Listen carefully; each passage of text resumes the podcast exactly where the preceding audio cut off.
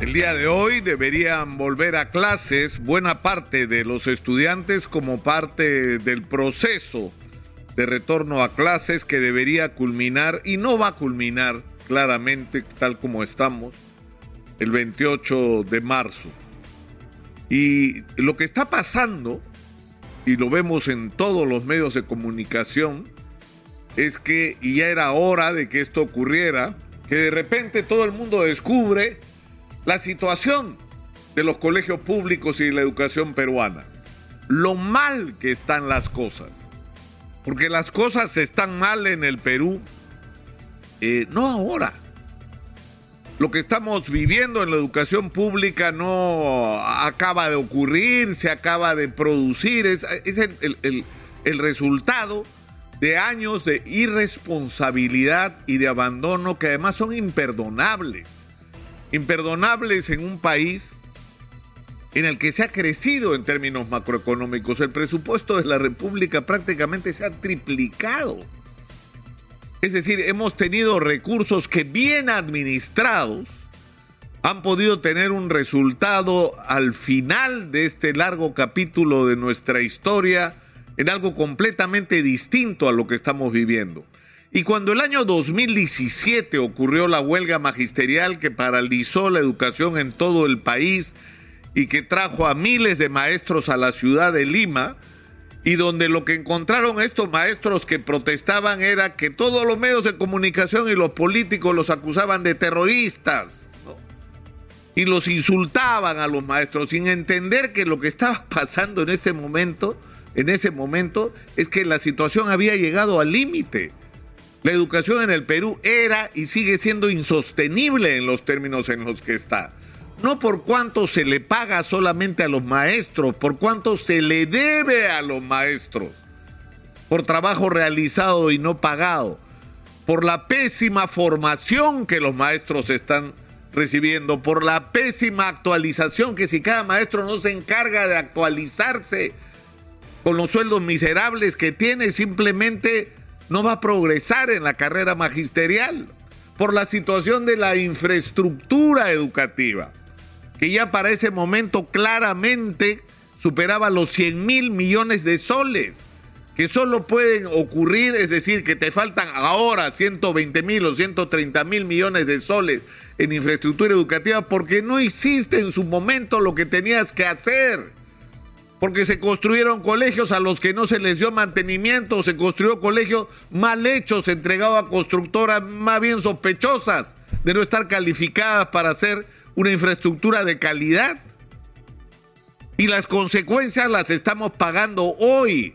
La educación es la clave para el progreso de cualquier país. Si no invertimos en educación, no tenemos futuro y eso es exactamente lo que no hemos hecho en el Perú.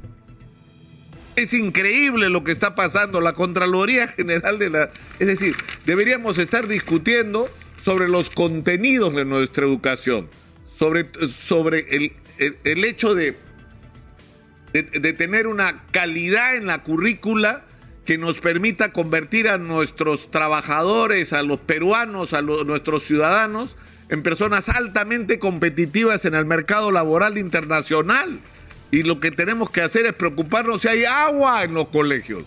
Este es un reporte de la Contraloría, esto es un informe que es un operativo buen inicio del año escolar 2022. Y escuchen ustedes esta cifra, estado de la infraestructura educativa.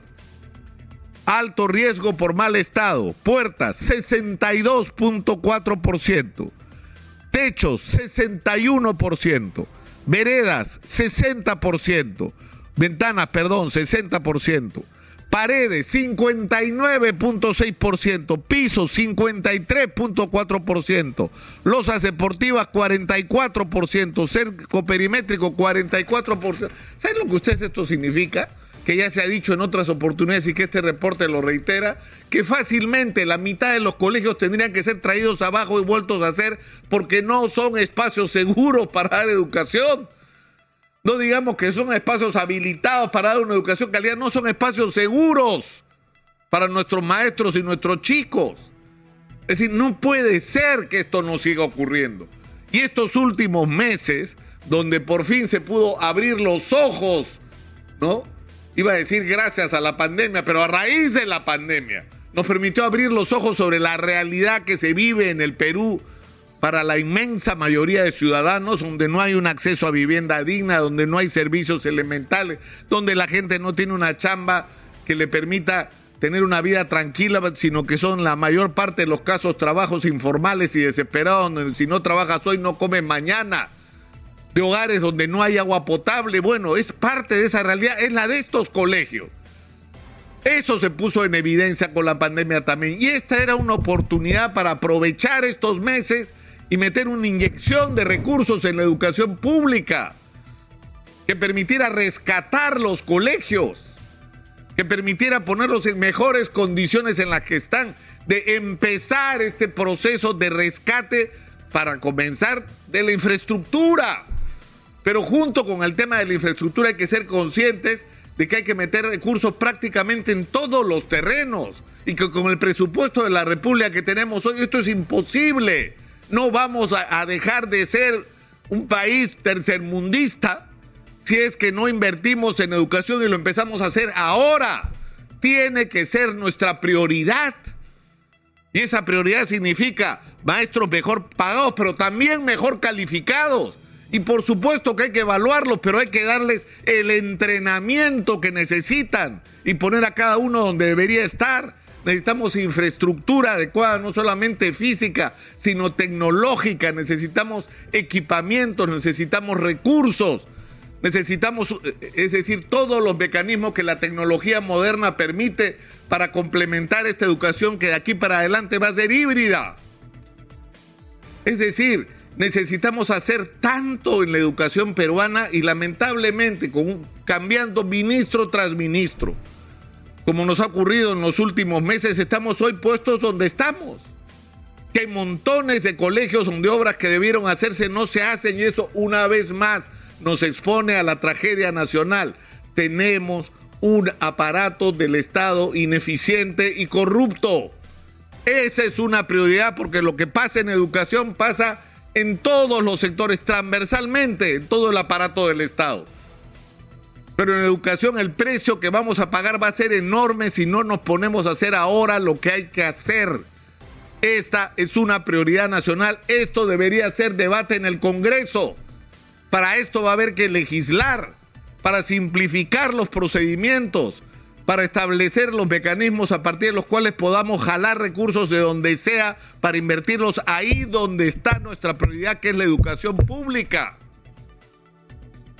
Lamentablemente hay una agenda, que es la agenda política, que tendría que ordenarse, porque por supuesto que el presidente tiene que ser investigado y que hay que hacerlo de una manera adecuada. Y por supuesto, si se encuentra responsabilidad, el presidente no puede seguir siéndolo.